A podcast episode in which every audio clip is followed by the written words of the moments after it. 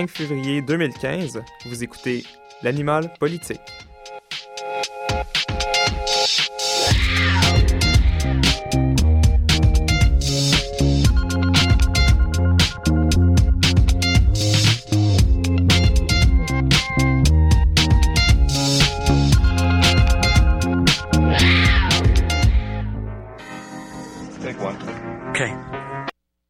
Bienvenue à cette première édition de l'émission L'Animal politique. Mon nom est Jean-Philippe Guilbeault et je serai votre animateur pour cette heure consacrée cette semaine à la thématique des ressources naturelles. Donc, euh, c'est tout d'abord un honneur d'être euh, avec vous euh, aujourd'hui. mon équipe, notre équipe de collaborateurs, cette première équipe de cinq collaborateurs aujourd'hui s'est attelée à la lourde tâche d'analyser la thématique, comme je vous disais, des ressources naturelles sous le prisme de la politique montréalaise, québécoise, américaine et russe. De plus, nous analyserons le discours de certains politiciens en ce qui a trait au débat sur l'environnement. Sans plus tarder, je vous souhaite une excellente émission en notre compagnie.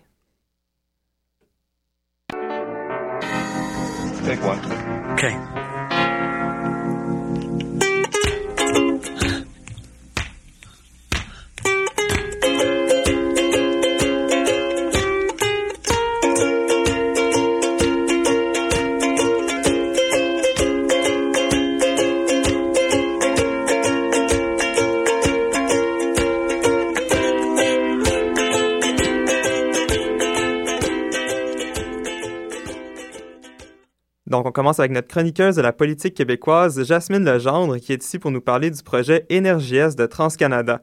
Mais tout d'abord, l'Agence de protection de l'environnement a tranché et la construction de l'oléoduc de Keystone XL entraînerait une hausse significative des émissions de gaz à effet de serre. Oui, Jean-Philippe, et cette hausse serait évidemment provoquée par l'utilisation du pétrole des sables bitumineux et l'Agence de protection de l'environnement précise que l'émission de GES sera plus élevée que celle du pétrole traditionnel. Les groupes écologistes du Québec sont clairs, ils souhaitent qu'on évalue l'impact climatique, mais les gouvernements ne veulent pas répondre à leurs demandes. Concrètement, ce que ça représente, c'est 17% de plus de gaz à effet de serre, donc avec leurs 830 000 barils transportés chaque jour. Et au maximum, on prévoit une hausse de 27,4 millions de tonnes de GES de plus. Alexandre Shields donnait comme exemple dans le devoir hier que c'est comme si l'on ajoutait 5,7 millions de voitures sur les routes dès demain. Et même avec ces constats dramatiques pour l'environnement, le gouvernement du Québec ne souhaite pas aborder l'émission de GES pour l'autre projet de pipeline de TransCanada qui est Énergie Est? Non, et ce, même si le projet Énergie Est transporterait 270 000 barils par jour de plus que le projet Keystone XL.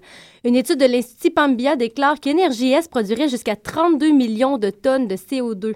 En comparatif, ça dépasse les émissions de GES de toutes les autos, camions légers et camions lourds qui se promènent sur les routes du Québec présentement. La grande controverse, en fait, vient du fait que TransCanada voulait faire passer l'oléoduc Énergie Est par un terminal maritime à Kakuna, lieu habitant, si je me souviens bien, une pouponnière de beluga. C'est ça. D'ailleurs, en décembre dernier, on apprenait que les belugas étaient entrés dans la catégorie des espèces en voie d'extinction, même si le premier ministre Couillard avait alors manifesté son désaccord en suggérant de regarder ailleurs qu'à Kakuna pour faire passer les pipelines. Le président du projet, François Poirier, a réitéré son intérêt à faire passer l'oléoduc de 4600 km dans la ville du Bas-Saint-Laurent. Il maintient qu'Énergie-S est préférable au statu quo. On se rappellera que des écologistes avaient obtenu une injonction de la Cour supérieure du Québec pour suspendre les forages exploratoires de TransCanada. J'ai d'ailleurs ce matin dans un article du Devoir de Yvon Pajot, professeur retraité de géologie et paléontologie en sciences de la Terre à l'UCAM, qui mentionnait qu'il faut espérer qu'un juge du Québec se lève un jour pour protéger, sinon le plus beau fleuve du monde et du moins le plus majestueux. Il disait aussi qu'il fallait s'élever contre tout projet qui va faire de voitures d'eau le fleuve Saint-Laurent qui, qui va devenir voiture de pétrole. Et c'est peut-être ça un peu le problème. Peut-être qu'on ne se prononce pas assez sur cette imminente catastrophe naturelle, Jean-Philippe. Et c'est lundi qu'a tenu euh, le directeur du projet une allocution devant le Cercle canadien d'Ottawa, discours dans lequel il a confirmé avoir encore Kakuna dans sa mire, mais qu'elle continuerait d'étudier d'autres scénarios. Il a donné à préciser que l'oléoduc Énergie irait de l'avant seulement s'ils étaient assurés qu'il n'y aurait pas d'effet majeur sur les belugas. Mais on peut se permettre d'en douter euh, quand même. Il a poursuivi en mentionnant que si les plans demeuraient à Kakuna, les stratégies d'atténuation de fuite de pétrole seraient encore plus importantes. Et justement, selon l'étude rendue publique mardi, on apprenait que euh, une fuite incroyable de pétrole pourrait sortir des pipelines sans qu'on s'en rende compte. Et oui, le rapport a évalué à 16 400 barils de pétrole pouvant s'écouler sans que les responsables le réalisent. Ça représente 1,5 du débit qui ne pourrait pas être détecté par les instruments.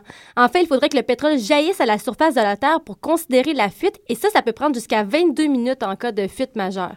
D'ailleurs, le porte-parole de Greenpeace euh, Canada, Patrick Bonin, considère que c'est un très gros risque à prendre et que la population doit être informée des conséquences. Il a tenu à rappeler que lors du déversement de pétrole dans la rivière Kalamazoo au Michigan en 2010, 60% des personnes vivant à proximité du pipeline d'Enbridge ont souffert de troubles respiratoires, gastro-intestinaux et d'autres symptômes neurologiques. Le gouvernement, provincial doit être interpellé, selon l'expert, pour reprendre ses mots, l'entreprise nez du ministère de l'Environnement du Québec. Le BAP doit lui aussi évaluer les risques du projet de l'éoduc d'énergie Est. Et comment réagit le ministère de l'Environnement sur ce rapport? Ben, le gouvernement du Québec avait au préalable posé sept conditions pour son projet d'énergie puis je vous suggère un bref rappel, Jean-Philippe, si tu me permets. La première, c'était on devait consulter euh, les communautés locales euh, touchées par le projet. La deuxième, c'est qu'il fallait réaliser une évaluation environnementale sur la portion touchant le Québec, incluant l'émission des gaz à effet de serre. la troisième, c'était que le projet devait respecter les plus hauts standards technologiques pour assurer la sécurité de la population et de l'environnement. Le projet devait satisfaire à la à la loi concernant les, Premières Nations, à leur participation, à leur consultation. Euh, bref, le projet final n'est pas encore déposé au gouvernement et le ministère ne voit pas de problème avec les délais. En terminant, la mairesse de Kakuna n'a pas eu de suivi avec TransCanada depuis décembre. En effet, elle soutient n'avoir aucune idée quant à la prise de décision sur la poursuite du projet à Kakuna. C'est un dossier qui n'a pas fini de faire réagir Jean-Philippe. Eh bien, merci Jasmine. On continue euh, sans plus tarder en politique américaine cette fois. Du côté des États-Unis, toujours dans notre euh, thématique des ressources naturelles, la question, on n'a pas besoin de se la poser bien bien longtemps, on va parler de Keystone XL. Louis Pelcha, notre collaborateur en politique américaine, nous en explique un peu plus. Euh, Louis, pourrais-tu euh, nous faire un bref résumé du projet? Bien sûr, Jean-Philippe. Alors, c'est bien simple. Euh, en fait, il s'agit d'un projet de TransCanada, une compagnie énergétique canadienne basée à Calgary. Le projet consiste en bref à construire un énorme tuyau qui pourrait faire transporter le pétrole des sables bitumineux d'Alberta jusqu'aux raffineries américaines dans le golfe du Mexique. Cette immense pipeline qu'on a gentiment nommée Keystone Excel, comme on le connaît, permettrait de transporter comme Jasmine l'a dit, euh, environ 830 000 barils de pétrole par jour sur une distance d'environ 3500 km. Le coût du projet est présentement évalué à 7 milliards de dollars. Alors ça, c'est pas de la petite tuyauterie, c'est sûr et certain. Euh, donc, un premier tracé avait été déposé en 2012. Il avait été refusé par le gouverneur du Nebraska. Donc, le projet initial qui passait par un aquifère qui traversait huit États américains. Pour l'information, un aquifère, c'est euh, très semblable à une nappe phréatique, mais beaucoup plus en surface. Donc, la compagnie avait dû soumettre un nouveau tracé qui, cette fois-ci, a été approuvé par le gouverneur du Nebraska. En effet, mais on a entendu parler récemment dans l'actualité euh, parce que avant d'être approuvé, le projet doit passer par les deux chambres législatives américaines. C'est exact? Oui, c'est ça. Donc, les deux chambres que sont euh, le Sénat et la Chambre de représentants euh, sont l'organe politique à, deux partis ou bipolaire qu'on appelle le Congrès. Donc, au départ, le projet de loi a été soumis au Sénat. À ce moment-là, le projet de loi avait échoué la première fois alors que les, démocrates contrôlaient la Chambre. Mais on a eu des, élections législatives depuis et le Sénat est devenu majoritairement républicain. On en a procédé à un autre vote et le projet de loi pour Keystone Excel a fini par passer. Maintenant, ce qui se passe, c'est qu'avant d'être finalement approuvé, la fameuse loi qui permettrait la construction du pipeline, elle doit être élue par une majorité de la Chambre des représentants, qui est l'autre chambre euh, aux États-Unis. Ce vote sera fait la semaine prochaine. Et si la Chambre des représentants approuve le projet de loi, ça veut dire qu'on va avoir un oléoduc Point final, c'est ça? Pas encore, pas encore. C'est compliqué la politique américaine. En fait, Barack Obama, en tant que président, euh, qui lui penche plutôt contre cet oléoduc, pourrait mettre son doigt de veto et empêcher le projet de passer. Chose que le président a menacé de faire dans son discours à l'État d'Union euh, dernièrement. Il a bien dit que si jamais le projet passait à la Chambre de représentants, il allait exercer son droit de veto. Donc si c'est le cas, que ça se passe, que Obama met son veto, ça veut dire que le vote devrait être refait dans chacune des deux chambres, le Sénat et la Chambre des représentants, mais cette fois-ci, seulement est accepté si on obtient le deux tiers des votes plutôt que la simple majorité 50-50. chose qui ne risque pas d'arriver puisque la grande majorité des démocrates emboîtent le pas à M. Obama contre la construction du pipeline. Donc, présentement, tout repose entre les mains de Barack Obama. Dès que la Chambre des représentants se sera prononcée en faveur de l'oléoduc, c'est bien le cas. Et Louis, pourrais-tu nous faire un récapitulatif des positions dans ce débat? Pourquoi les républicains veulent tant cet oléoduc et pourquoi les démocrates n'en veulent pas du tout? Ben, du côté des républicains, c'est pas compliqué. Économie, économie, économie. L'oléoduc permettrait la création de plusieurs milliers d'emplois euh, dans un pays où l'emploi est en crise présentement, on le sait bien. Mais sur ce point-là, il y a une controverse. Parce que le rapport du département d'État, lui, a, a, dit que la construction du pipeline produirait 42 000 emplois. Mais c'est un chiffre qui est hautement contesté par le président lui-même et plusieurs organismes. Par exemple, le site All Risk No Reward, où euh, donc on a tout à risquer, rien à gagner, va jusqu'à dire que l'oléoduc ne créerait que 35 emplois permanents. Donc c'est vraiment une grosse différence, un gros clivage dans les, dans les, opinions. On parle aussi du revenu que produiraient les taxes payées pour le coût du projet et finalement on soulève l'enjeu de la sécurité parce que TransCanada assure bien sûr que l'oléoduc est le moyen le plus sécuritaire, durable et efficace pour le transport du pétrole brut surpassant le bateau ou le train. Et du côté des démocrates? Les démocrates, euh, dans le fond, eux ont les environnementalistes de leur côté, euh, bien sûr. Donc, eux, ce serait de continuer d'encourager l'exploitation d'une matière qui pollue énormément. Mais s'il n'y avait pas eu un rapport de l'Agence de protection de l'environnement américaine qui avait fait un long rapport sur le fait que la construction du pipeline n'augmenterait pas la production du gaz à effet de serre, on soulevait le point que de toute façon, l'industrie continuerait de prendre de l'expansion et que de toute façon, le pétrole allait devoir être exporté par un autre moyen si ce n'était pas par oléoduc. Mais exactement, euh, Jean-Philippe, mais pour ceux qui suivent l'économie, il y a un facteur qui vient vraiment changer la donne ici, c'est le prix du pétrole. Dans le fond, le prix du baril de pétrole brut, comme tout le monde a pu le remarquer, a chuté de manière renversante dans les derniers mois. Euh, cette chute de prix a poussé l'Agence de protection de l'environnement à publier une lettre mardi disant que le rapport qui avait été fait précédemment, dont, tu parles, Jean-Philippe, euh, devait maintenant prendre en considération ce nouveau facteur qui provoque des changements euh, assez drastiques. En, gros, ce que ça dit, c'est que le, le, prix du pétrole étant à la baisse, les voyagements de pétrole par train seraient moins rentables, donc on se concentrerait sur un transport en pipeline qui, lui, vient des sables bitumineux albertains, donc plus d'exploitation des sables bitumineux, plus de gaz à effet de serre ça pourrait être une autre arme dans les mains d'Obama pour stopper le projet. À part l'enjeu des gaz à effet de serre, qu'est-ce qui fait reculer les démocrates? Euh, c'est sûr que du côté des démocrates, on crée un bris du pipeline. C'est un enjeu qui revient souvent, euh, ce qui serait une catastrophe environnementale, bien sûr. Euh, rappelons ici qu'en 2011, un oléoduc d'ExxonMobil s'était rompu, provoquant la fuite de 280 000 litres de pétrole brut dans la rivière Montana à Yellowstone. Donc c'est vraiment ce genre d'accident qu'on craint ici. Mais en plus de ça, on a vraiment assez, on en a vraiment assez des sables bitumineux. On sent un, engouement pour les énergies renouvelables. On pense vraiment qu'en encourageant ce genre de projet, euh, c'est vraiment un pas en arrière qu'on fait, euh, pas qu'on pourrait, un pas qu'on pourrait faire véritablement vers les énergies vertes que l'on connaît. Mais est-ce que c'est si simple pour les deux partis? Les républicains sont pour et les démocrates sont contre. C'est vraiment catégorique?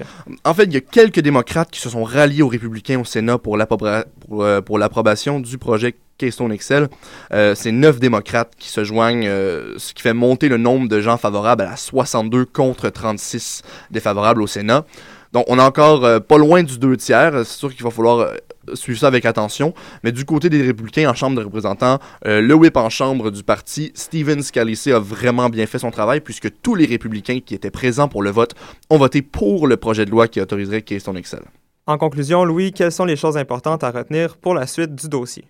C'est très simple. Pour la semaine prochaine, le vote du Sénat qui sera très fort, probablement pour euh, la loi permettant l'oléoduc Keystone. Pour la suite, euh, suivre si Obama va réellement imposer son veto, comme il l'a mentionné dans le State of the Union. Finalement, euh, il va rester le processus pour que ça passe. Il faut que la loi soit adoptée dans les deux chambres avec deux tiers du vote. Merci Louis. Nous allons maintenant en musique avec Jack White et Lazaretto.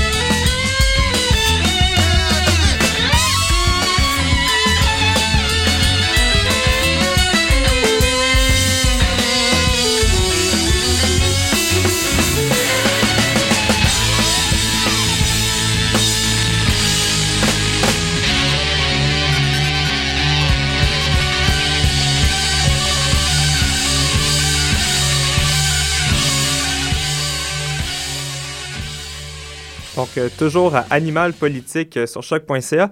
On poursuit avec euh, Félix Deschaines qui s'en tient aux deux mêmes sujets que nos collaborateurs précédents, mais perçus sous un angle différent. Félix, bonjour. Bonjour Jean-Philippe.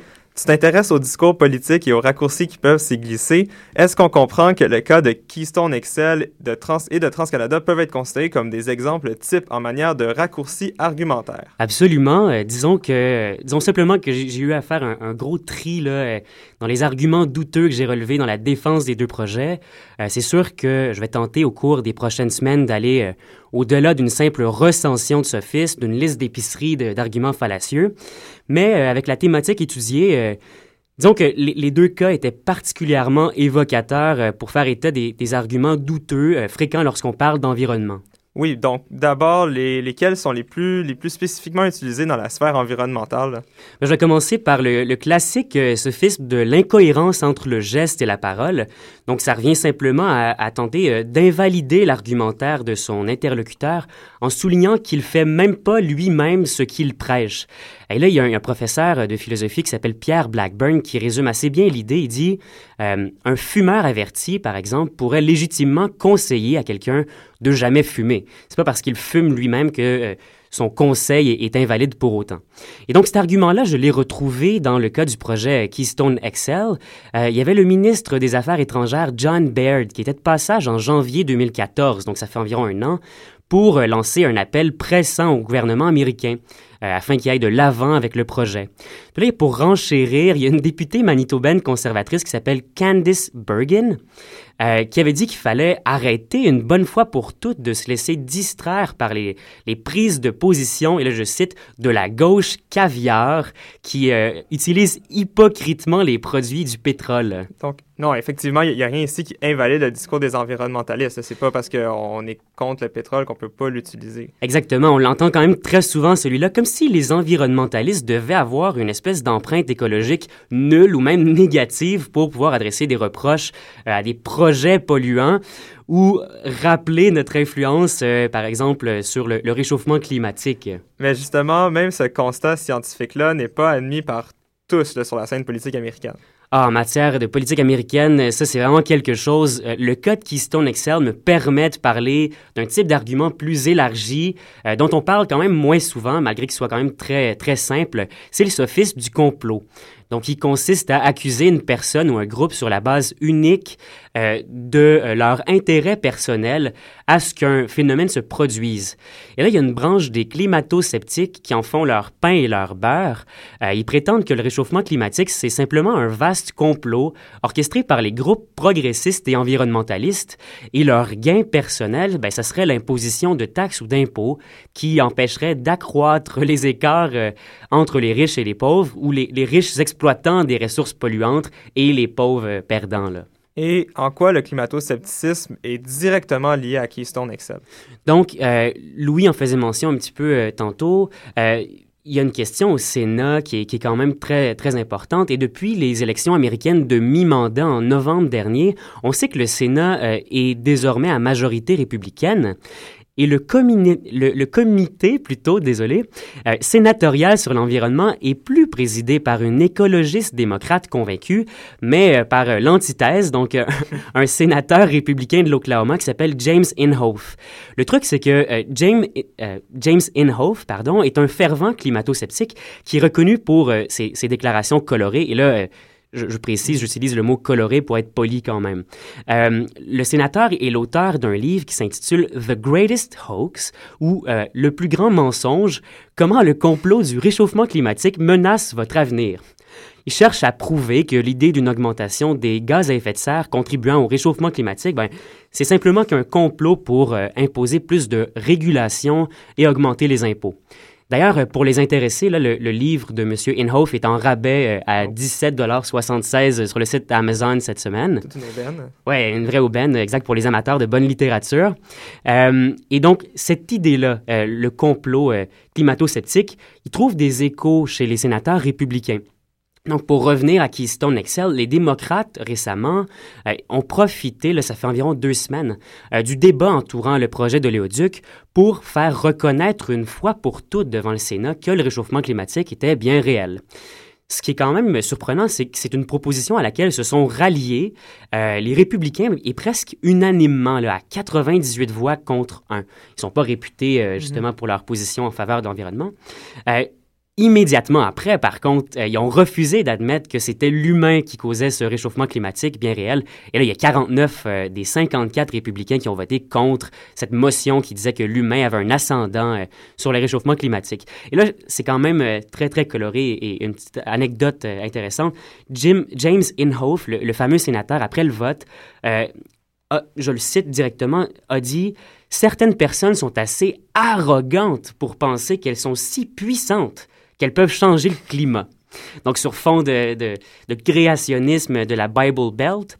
Euh, et là, donc, sous la gouverne d'Inhofe, euh, les républicains ont ensuite rappelé à quel point le projet Keystone était crucial pour euh, l'économie américaine. Et en plus d'Inhofe, euh, si tu me permets, je, juste ajouter, il y a également, je crois, Marco Rubio, qui est également un, climato-sceptique notoire, qui a été, qui a, à qui on a confié, dans le fond, le comité sénatorial qui est entre autres en charge de la NASA et de, plusieurs autres euh, éléments environnementaux. on imagine que les sophistes les plus classiques ont également pu être retracés dans les, les cas étudiés. Oui, donc sans grande surprise, euh, les classiques s'y retrouvent. Comme l'a mentionné Louis, euh, Keystone, c'est un projet qui traîne depuis un certain temps. Et donc, euh, je vais s'amuser à, retourner peut-être au début, lorsque c'était à l'état de, pur projet, celui-là encore, mais au, au, tout début, c'est là où on trouve les argumentaires les plus fallacieux. Et donc, moi, j'en fais mon pain et mon beurre. et là, on retrouve notre très cher ami de la presse, André Pratt, qui avait écrit en avril 2013 un article intitulé Notre Keystone. C'est presque euh, nationaliste ou chauviniste, en tout cas. Euh, et euh, dans un article dans lequel il utilise de manière un peu détournée le, sophisme de la double faute. Il s'agit en gros de justifier un comportement en soulignant qu'il existe pire. Et là, il, suggérait l'éditorialiste que outre le, passage d'un pétrole albertain, il existait pire. Et là, je le cite, le bitume albertain n'est pas le, seul pétrole sale. Le Québec importe à chaque année 15 millions de barils venant de l'Angola et du Nigeria, des pays dont les méthodes de production euh, émettent des quantités considérables de euh, gaz à effet de serre. Le gouvernement du Québec envisage-t-il pour autant d'interdire ces importations?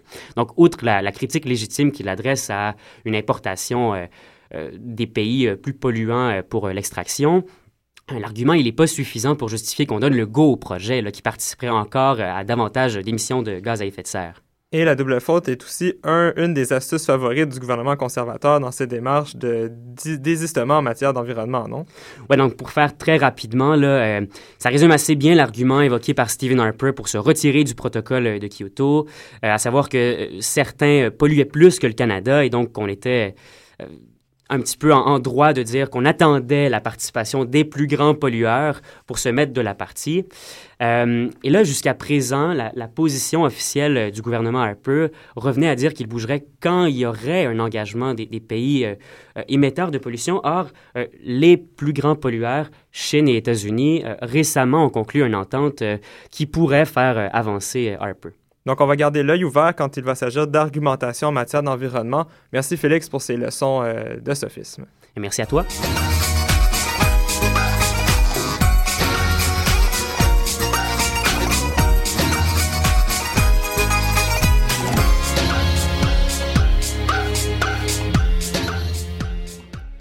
Donc, quand on pense à Montréal, on pense instinctivement pardon, à la place prépondérante qu'occupe la culture, surtout avec les nombreux festivals qui s'y tiennent, à ses équipes de sport, au Vieux-Montréal, au Mont-Royal. Mais le mot agriculture revient très peu souvent comme l'un des principaux faits d'armes de la ville. Pourtant, l'agriculture urbaine à Montréal est un enjeu politique qui prend de plus en plus de place. On reçoit notre chroniqueur aux affaires municipales, Jean Balthazar, qui va venir nous entretenir à ce sujet.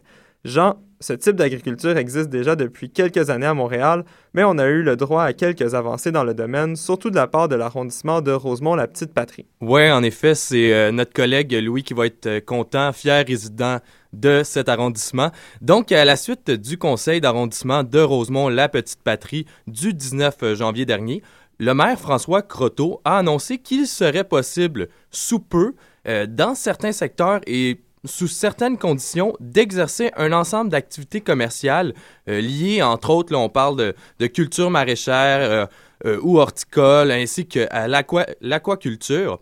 Donc, dans un communiqué de presse, il a même affirmé que son, arrondissement est devenu un véritable leader en matière d'agriculture urbaine à Montréal, mentionnant au passage assez fièrement d'ailleurs, que c'est une première à Montréal.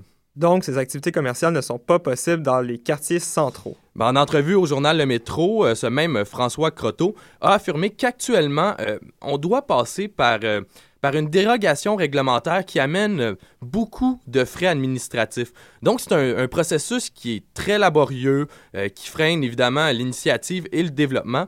Il expliquait entre autres que si on est capable d'alimenter davantage nos marchés locaux, euh, on va réduire, ben, premièrement, le transport de l'alimentation et deuxièmement, notre empreinte écologique. Euh, on va aussi contribuer à l'autosuffisance alimentaire. Donc, c'est vraiment à l'avantage des municipalités d'adopter des mesures de la sorte. Et concrètement, les mesures adoptées par le maire Croteau favoriseraient quel type d'activité? Eh bien, je vais, vous en nommer quelques-unes, adoptées, prônées par euh, M. Croteau. Euh, donc, il est question d'aquaculture, comme je le disais un peu plus tôt, sur les toits. Le pionnier dans ce domaine, en fait, c'est les fermes Loufa qui sont installées sur des toits à Annecy et à Laval. Le maire il a même fait allusion euh, à des bassins d'aquaponie où, euh, c'est assez particulier, des laitues pousseraient sur l'eau au-dessus des poissons. Euh, le tout serait jumelé à des kiosques de vente au rez-de-chaussée. On parle aussi de cultiver les trottoirs et les parcs avec des bacs de légumes en libre-service. Ça, ça s'est déjà vu, ça a déjà fait, été appliqué par plusieurs arrondissements la saison dernière. Il faudra seulement faire attention à la question sanitaire de la pollution des sols. Euh, le développement de l'agriculture urbaine sur les toits de Rosemont-la-Petite-Patrie passe aussi nécessairement par l'ajout d'insectes euh, pollinisateurs, d'où l'idée de favoriser l'ajout de ruches sur les toits. Il euh, faut savoir qu'en ce moment, la réglementation québécoise le permet déjà, euh, en fait, le maire voulait simplement en faire euh, la promotion. Il va continuer à en faire euh, la promotion d'ailleurs. Et au bout du compte, j'imagine que tout passe par des mesures qui incitent l'implantation d'environnements favorables à de telles initiatives. Oui, en effet, Jean-Philippe. Donc, le, conseiller pour l'organisme Vivre en Ville, Vincent Galarno, dans une entrevue accordée au journal Le Métro, expliquait que les municipalités ont notamment un pouvoir de planification et, je dirais, de réglementation pour s'assurer euh, ben, assurer en fait la pérennité des nombreuses initiatives citoyennes et commerciales. Ça, ça passe en fait par des petits, petits gestes aussi simples que faciliter la demande de permis, euh, avoir des interlocuteurs sensibilisés à l'agriculture urbaine pour en fait que les demandes au bout du compte ne se perdent pas dans le dédale administratif. Euh, il mentionnait euh, l'idée de former un conseil de politique alimentaire. Euh, d'ailleurs, l'idée est actuellement à l'étude à Montréal. on retrouve déjà le concept à Toronto en ce moment. Et le maire de Nicodère, le maire de Montréal, a présenté en janvier le schéma d'aménagement et de développement de l'agglomération de Montréal, document qui orientera les politiques d'urbanisme des 19 arrondissements de la ville de Montréal et des 15 autres villes de l'île pour les 10 prochaines années. Bonne nouvelle ou non pour les municipalités, Jean? Euh, ben, en fait, je vais m'appuyer sur euh, la réaction du Conseil régional de l'environnement de Montréal, euh, qui a tenu effectivement à réagir au schéma d'aménagement et de développement. donc, le CRE Montréal reconnaît des améliorations significatives. il ajoute que plusieurs éléments de la version préliminaire du SAD n'ont malheureusement pas été bonifiés et qu'en fait, le schéma, au bout du compte, reste assez évasif à plusieurs endroits. Donc, en fait, euh, ça va être euh, la responsabilité des municipalités, ça va être les plans d'urbanisme des municipalités qui seront l'occasion de préciser les grandes orientations qui auront une incidence directe euh, sur les quartiers, sur leur verdissement et sur évidemment la qualité de vie. Donc, en fait, de grands défis se présentent euh, afin d'assurer la cohérence entre les choix d'intervention, euh, non seulement dans les dossiers sectoriels, donc on parle euh, du transport, la protection de l'environnement ou même du commerce, mais aussi en tenant compte des contraintes physiques du territoire et des aspirations du milieu. Et ces réactions suivent un peu celles des groupes écologistes de la région montréalaise qui semblent plutôt unanimes après l'audition d'opinion entre les 6 et 12 novembre 2014. Ils ont affirmé que le SAD de l'agglomération de Montréal manquait d'ambition. Oui, en effet. Donc, durant la période de présentation des mémoires, les interventions, euh, autant de la part des, de, groupes, d'organismes ou d'associations défendant le, le, développement durable, allaient euh, relativement dans le même sens, en effet, il déplorait une absence carrément de vision. Le responsable des campagnes de transport GES et aménagement du territoire au Conseil régional de l'environnement de Montréal, Félix Gravel, a observé que de nombreux, euh, bons coups avaient été réalisés par des, arrondissements au cours des dernières années. Mais le problème, c'est que le projet de schéma ne semble en rien s'inspirer de ces initiatives isolées pour les répandre et justement euh, euh, les mettre à la, grandeur de l'île, en faire des objectifs à la grandeur de l'île. Donc, euh, le Centre d'écologie urbaine de Montréal, c'est lui aussi désolé un peu du peu d'importance accordée à l'agriculture urbaine dans le projet de schéma. L'objectif de soutenir ce type d'agriculture y est formulé de la sorte on parle seulement de se doter d'outils réglementaires qui encadrent le développement de l'agriculture urbaine tout en évitant les effets négatifs de cette activité sur le voisinage. La conseillère aux politiques euh, publiques pour le Centre d'écologie urbaine de Montréal, Annie Rochette, a commenté la situation en affirmant que pour eux, ça démontre pas un optimisme ou un enthousiasme pour développer et soutenir l'agriculture urbaine. Mais Jean, pouvons-nous dire qu'en fait, l'agriculture européenne permet aux citoyens de se battre contre un certain sentiment d'impuissance né de la multiplication des constats dramatiques comme la raréfication des ressources, la crise des écosystèmes, le réchauffement climatique, etc., etc.? Mais je dirais, en guise de conclusion, euh, Jean-Philippe, je dirais que c'est une forme de micro-politique. Les gens sont maintenant capables, avec de telles actions, de redéfinir les modèles économiques locaux et surtout d'ouvrir de nouvelles voies à la démocratisation. Euh, je vais reprendre les paroles de Olivier de Schotter, le, euh, le, rapporteur des Nations Unies sur le droit à l'alimentation, dans la préface du livre de Rob Hopkins.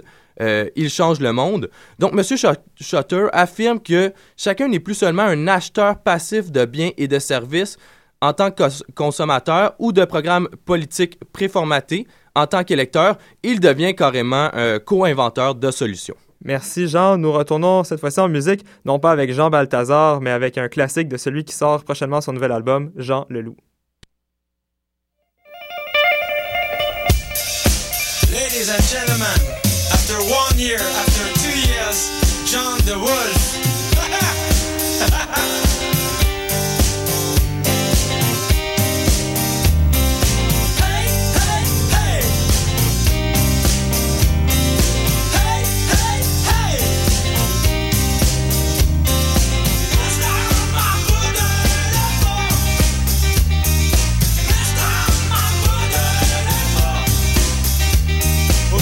Rassemblés, Dieu le Père et Bouddha et Krishna et Allah dans un même jean et c'est tous sont gros sur le cœur, c'est pourquoi le meeting, c'est pourquoi le meeting. En effet, en ce jour de bilan, après que les forces leur et d'avouer leur échec, les humains sont méchants et la terre est cruelle, et la terre est cruelle.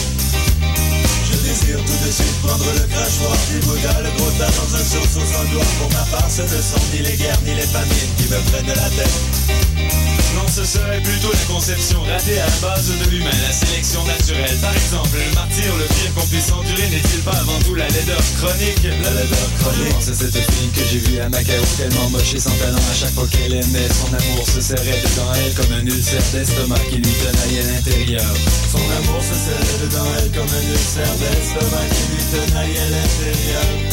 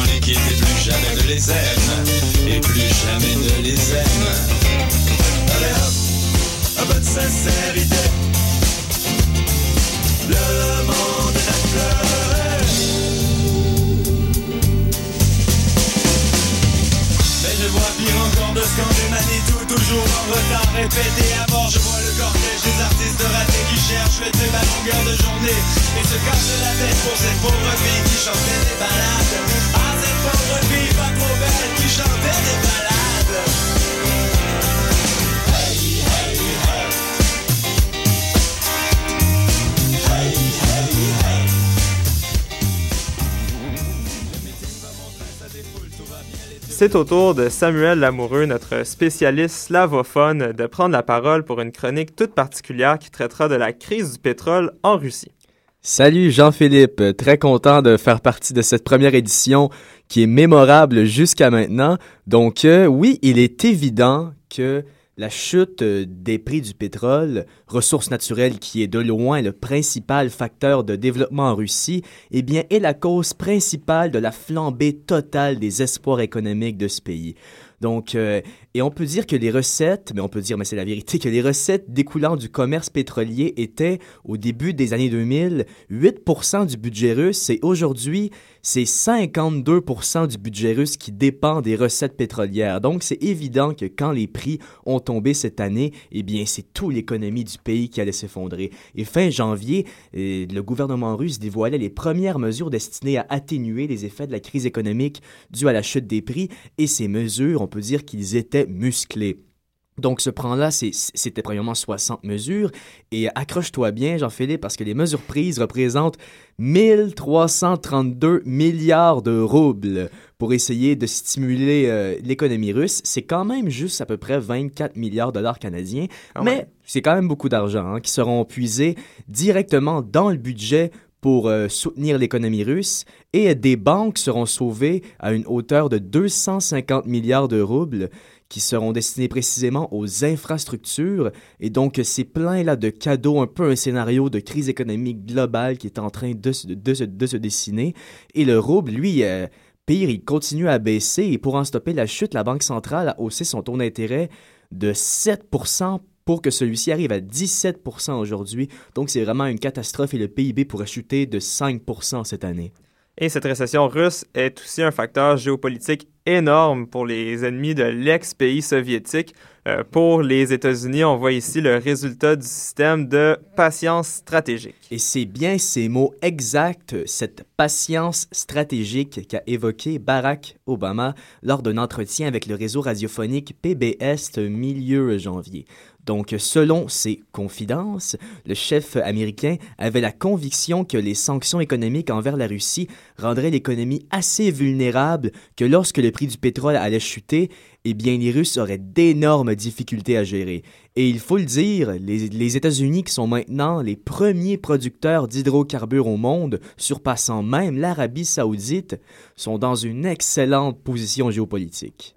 Et euh, parmi les mesures prises euh, par le gouvernement russe pour stimuler l'économie, euh, il y a un, des facteurs pardon, qui est plus ludique et qui est à la fois aussi très intéressant, le gel des prix de la vodka. Oui, ouais, bon, vous avez bien entendu le gel des prix de la vodka. Donc, face à l'inflation, qui menaçait les prix des, aliments et de, de, tout dans le fond. Alors Poutine a annoncé la veille de Noël, alors c'était comme un véritable un cadeau euh, pour les foyers russes, que le gel, le gel des prix de la vodka, je veux dire. Donc, euh, rappelant que le prix du détail du demi-litre a, augmenté d'environ 30% depuis 2013 pour atteindre 220 roubles, environ 4 dollars le, le demi-litre, on s'entend que c'est pas super cher, eh bien le président a promis que ces prix seraient désormais sous protection.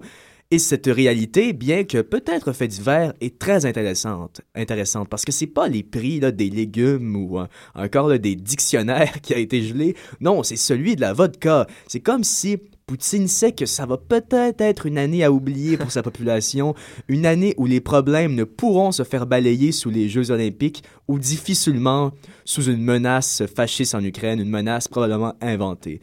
Donc, euh, on le sait, les Russes sont de grands buveurs de vodka.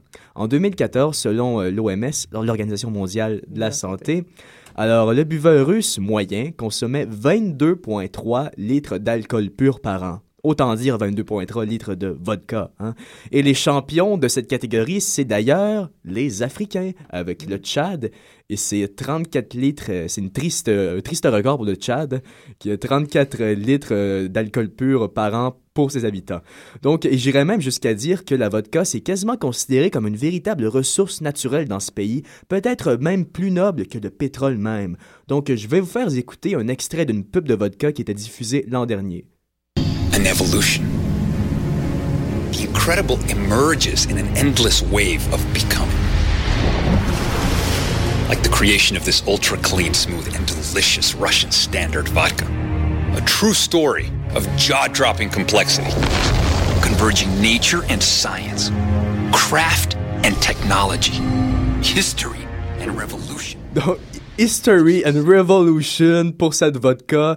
Alors, euh, plus tard dans cette pub, on expliquait que l'eau vient des plus pures sources sibériennes. On expliquait les calculs mathématiques formidables d'un mathématicien qui avait aussi inventé le tableau périodique, euh, qui avait aussi inventé comme la vodka, c'était 40%, euh, c'était parfait. Donc, cette pub-là, JP, c'est quasiment du, du patriotisme. En fait, c'est vraiment du, du patriotisme russe.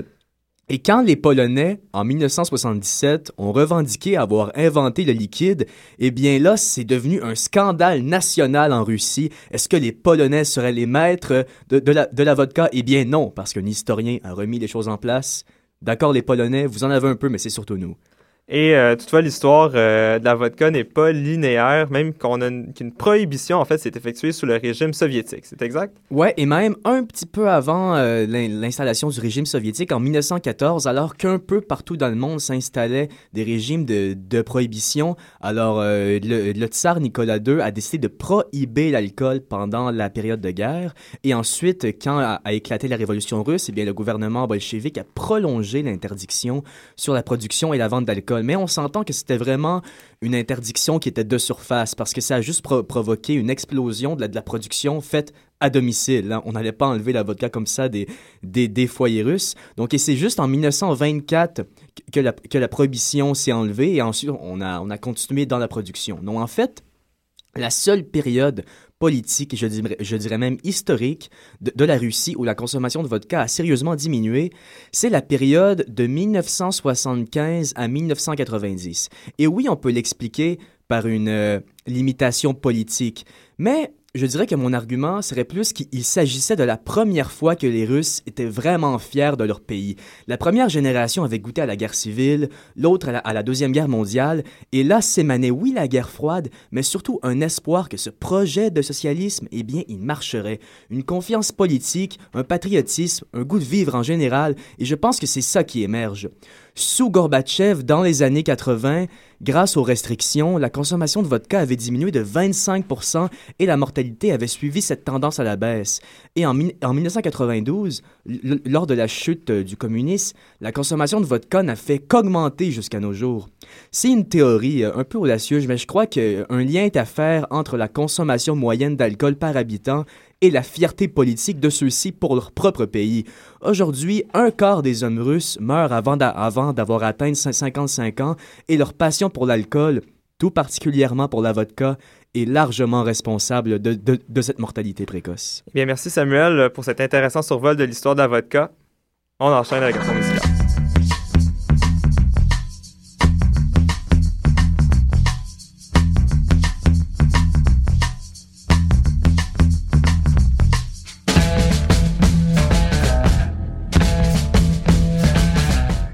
Toujours à l'écoute de l'animal politique, euh, chaque semaine, en fait, nous tiendrons une table ronde en lien avec la thématique abordée par nos collaborateurs, puisque cette semaine, les ressources naturelles étaient à l'honneur et que, comme nous l'avons constaté tout au long de l'émission, le pétrole semble être au cœur des intérêts politiques contemporains. Cette ressource, eh bien, sera le point de départ de notre table ronde. Donc, localement, ici au Québec, Bernard Drainville l'a remis de l'avant alors qu'il euh, lutte présentement pour euh, la chefferie du Parti québécois. Mais d'autres avant lui l'avaient mentionné euh, bien avant Bernard Drainville. Donc, on- je peux penser à Pauline Marois en 2012. Il y a eu également Nathalie Normando alors qu'elle était ministre des Ressources naturelles. La Norvège peut être une référence en ce qui a trait à l'exploitation pétrolière. Jasmine, peux-tu nous dresser un rapide portrait de l'exploitation pétrolière au Québec et en Norvège? Oui, Jean-Philippe, mais il faut d'abord savoir que la Norvège et le Québec sont deux pays vraiment à, l'opposé euh, au niveau du pétrole. En fait, au Québec, euh, l'exploitation est assujettie à la loi sur les mines. Donc, en 1969, on a fait la création de la Société québécoise d'initiative pétrolière, plus euh, communément appelée la SOQIP, dont on a les droits d'exploration sont accordés seulement et presque exclusivement, je dirais, à des entreprises privées. Donc, euh, 64% du territoire naturel avait pu être exploré par le SOQIP euh, dès 1970. En 1975, la haute direction de la SOQIP estime cependant qu'il y a peu de chances que le pétrole brut soit éventuellement produit dans la province de Québec. En 1990, on assiste à une situation financière précaire de la SOCIP et en 1998, on va finalement intégrer la SOCIP à la Société générale de financement du Québec par le gouvernement Bouchard. En Norvège, par exemple, c'est une autre réalité. Le système d'exploitation, c'est un système d'exploitation qui est mixte et non pas seulement assujetti à une loi. L'État, donc, n'a pas un rôle aussi important qu'au Québec. C'est en 1962 que la firme Phillips Petroleum fait sa demande d'exploration au gouvernement. En 1964, on installe un système de concession pétrolière, donc un concours d'entreprises privées, des redevances relativement modestes, que ça va euh, on va attribuer des concessions sur une base temporaire de quelques mois à 10 ans. En 1971, 10 commandements du secteur pétrolier. Euh, les ressources naturelles doivent être exploitées au bénéfice de l'ensemble de la société. On assiste aussi à la création du directoire norvégien du pétrole. C'est comme un peu l'équivalent du BAP et de la création de la compagnie pétrolière d'État Statoil. En 1985, c'est des nouvelles mesures face à la montée du Statoil. Peur on a peur que son influence politique euh, et économique soit trop intense. Donc, on ne peut plus, disposer de plus de 50 des parts d'une exploitation pétrolière. Donc, on va créer l'agence d'investissement de l'État norvégien et euh, pour contrebalancer au pouvoir de Statoil. Oui, donc euh, effectivement, c'est vraiment deux, deux schémas, on le voit, là, qui, qui vont à l'opposé l'une de l'autre. Par contre, de ce que j'ai vu, la Norvège a vraiment eu peur de cette exploitation du pétrole, ne voulait pas être victime de la maladie hollandaise, comme on l'appelle. Louis, euh, tu, connais un peu plus en, économie autour de cette table. Peux-tu nous définir ce, qu'est la maladie hollandaise? Absolument, Jean-Philippe. La maladie hollandaise, c'est qu'on a peur euh, à, une hyperinflation. Parce que ce qui s'est passé, c'est qu'en Hollande, on avait investi dans une matière naturelle en particulier et on avait basé notre économie sur cette matière en particulier. Euh, ce que ça a fait, c'est que il y a eu un boost dans ce secteur de l'économie. Puis à ce moment-là, on s'est fait avoir d'énormes rentrées d'argent de, de l'extérieur. Euh, à cause de cette ressource naturelle. Donc, on a eu une énorme rentrée d'argent, beaucoup de, de, la devise hollandaise euh, qui, qui, rentrait à l'intérieur du pays. Euh, donc, ce que ça fait, c'est comme on a plus de devises, on a une inflation, on a une perte de la valeur monétaire, mais en même temps, ce genre de, truc-là illustre normalement une stimulation de l'économie.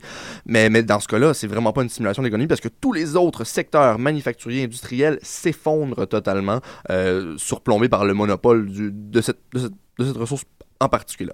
Donc, ce qu'on a fait, euh, c'est qu'en 1990, en Norvège, il y a eu la création du Fonds gouvernemental pétrolier. Donc, on a beaucoup, beaucoup investi dans le pétrole, comme on a dit auparavant, parce que justement, on peut l'exploiter. Ce qu'on a fait, c'est qu'on a pris l'argent qu'on fait du pétrole, l'argent qu'on reçoit des pays extérieurs qui achètent du pétrole de la Norvège, et on l'utilise pour acheter, pour pour, acheter des importations et pour payer les autres, pour, investir dans le développement extérieur euh, de la Norvège, simplement. Donc, investissement à l'international pour dévaloriser la couronne norvégienne et ainsi réduire l'inflation. C'est un peu une redistribution des revenus de l'exploitation pétrolière sur plusieurs générations. Et avec, là, on vient de dresser le portrait de la Norvège, le portrait du Québec. Est-ce que vous croyez qu'avec des mesures comme ce qui s'est fait en, Norvège euh, pour mieux gérer, parce que là, c'est vraiment un fonds qui va être redistribué sur les générations futures, donc on pense déjà à l'avenir, croyez-vous que les Québécois seraient plus enclins à l'exploitation pétrolière si c'est si bien réalisé? Euh, si c'est bien réalisé quand on parle euh, pour l'exploitation pétrolière à venir, c'est-à-dire de, plus que ce qu'on a déjà, ou euh, est-ce, que, ça désigne par exemple l'exploitation d'un pétrole de schiste à Anticosti? Ben, en fait, ça serait, ça serait, à mon avis, au niveau de la question qu'il faut se poser, c'est s'il y a du pétrole. Parce que là, Jasmine parlait tout à l'heure que la, haute direction de la SOCIP avait, dit qu'il n'y avait pas beaucoup d'exploitation à faire au Québec. Dans l'éventualité où ce qu'il y en a, si on le fait comme en Norvège, si on révise le système présentement au Québec, est-ce que ça, pourrait être un, argument valable? En tout cas, je ne vais pas faire un procès d'intention pour la province au grand complet. Euh, ce que j'ai cru comprendre, c'est que euh, les grands, euh, les, grands organismes environnementaux, eux, ne se prononçaient pas contre les réserves qu'on a déjà en argent, de ce qu'on a déjà taxé, un fonds vert qui euh, datait peut-être du gouvernement Charret.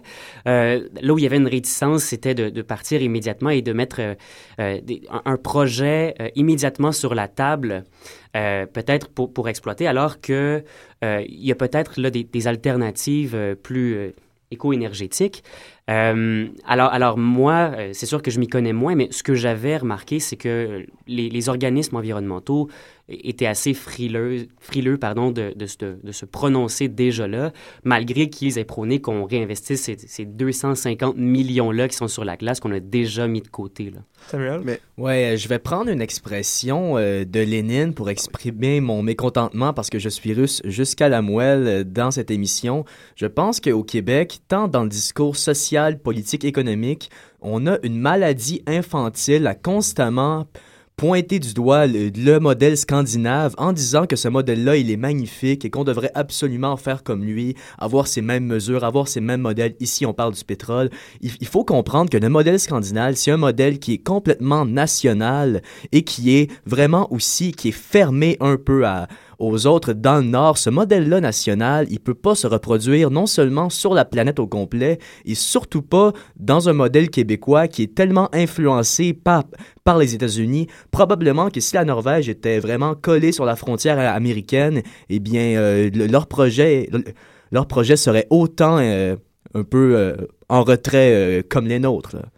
Le, préposé au sophisme ici que je suis euh, va être un petit peu opportuniste. Est-ce qu'on pourrait parler d'une fausse analogie? Parce qu'on n'a pas exactement les, les, mêmes ressources de part et d'autre? Est-ce que est-ce que... Oui, ben oui, je vais prendre le temps quand même. Une fausse analogie, ce serait de, de, de comparer euh, donc euh, deux, deux entités euh, pour leur projeter une même fin alors qu'ils ne disposent pas, par exemple, des mêmes ressources ou qu'ils ne sont pas soumises aux mêmes conditions. donc, est-ce qu'en disant que on devrait se fier sur un modèle norvégien, par exemple, que nous devrions exploiter, nous aussi, de manière avantageuse le pétrole? Est-ce que c'est pas de, un espèce d'argument fallacieux parce qu'on ne possède pas le même genre de, pétrole et qu'on n'est pas prêt à le gérer de la même manière? Mais notre modèle est pas parfait non plus. Je veux dire, notre modèle, il mérite ses critiques parce qu'il est très loin, justement, d'être vert. Il est, il est très loin. Et le modèle scandinave, en quelque sorte, ben, il est meilleur que nous un peu, quand même. Je veux dire, nous, on est encore coincés dans les débats. Est-ce qu'on va chercher le pétrole en Gaspésie? Ça fait 150 ans qu'on se dit ça. Est-ce qu'on va chercher le pétrole en Gaspésie? On pourrait peut-être se dire, est-ce qu'on va chercher des voitures vertes à la place? Je veux dire, euh, je pense que la comparaison est dangereuse, mais quand même, il faut se critiquer nous-mêmes aussi.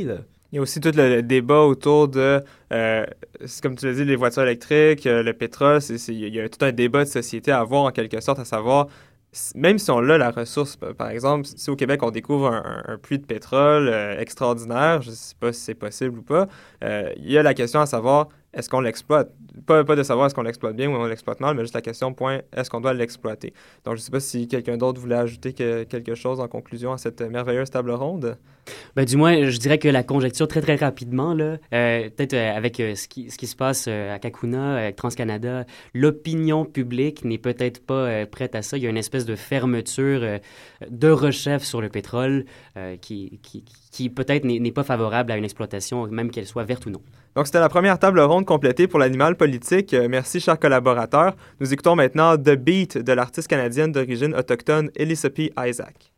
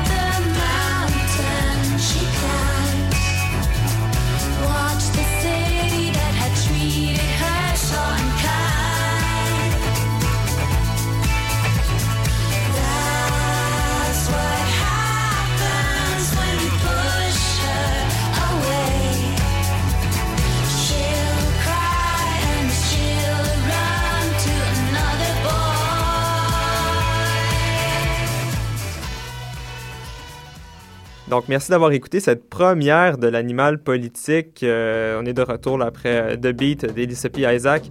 J'aimerais tout d'abord remercier mes collaborateurs de cette semaine, Jasmine Legendre à la politique québécoise, Louis Pelchat-Labelle à la régie et euh, à la politique américaine, Félix Deschênes, qui était notre détecteur de sophisme et analyste du discours, Jean Balthazar également à la régie et à la politique municipale, et Samuel Lamoureux pour la politique russe et spécialiste de la vodka. Donc, on se retrouve la semaine prochaine avec une, autre équipe de collaborateurs, donc euh, six nouveaux collaborateurs qui traiteront cette fois-ci des jeunes et de la politique. Donc, je vous souhaite une bonne semaine et à jeudi prochain.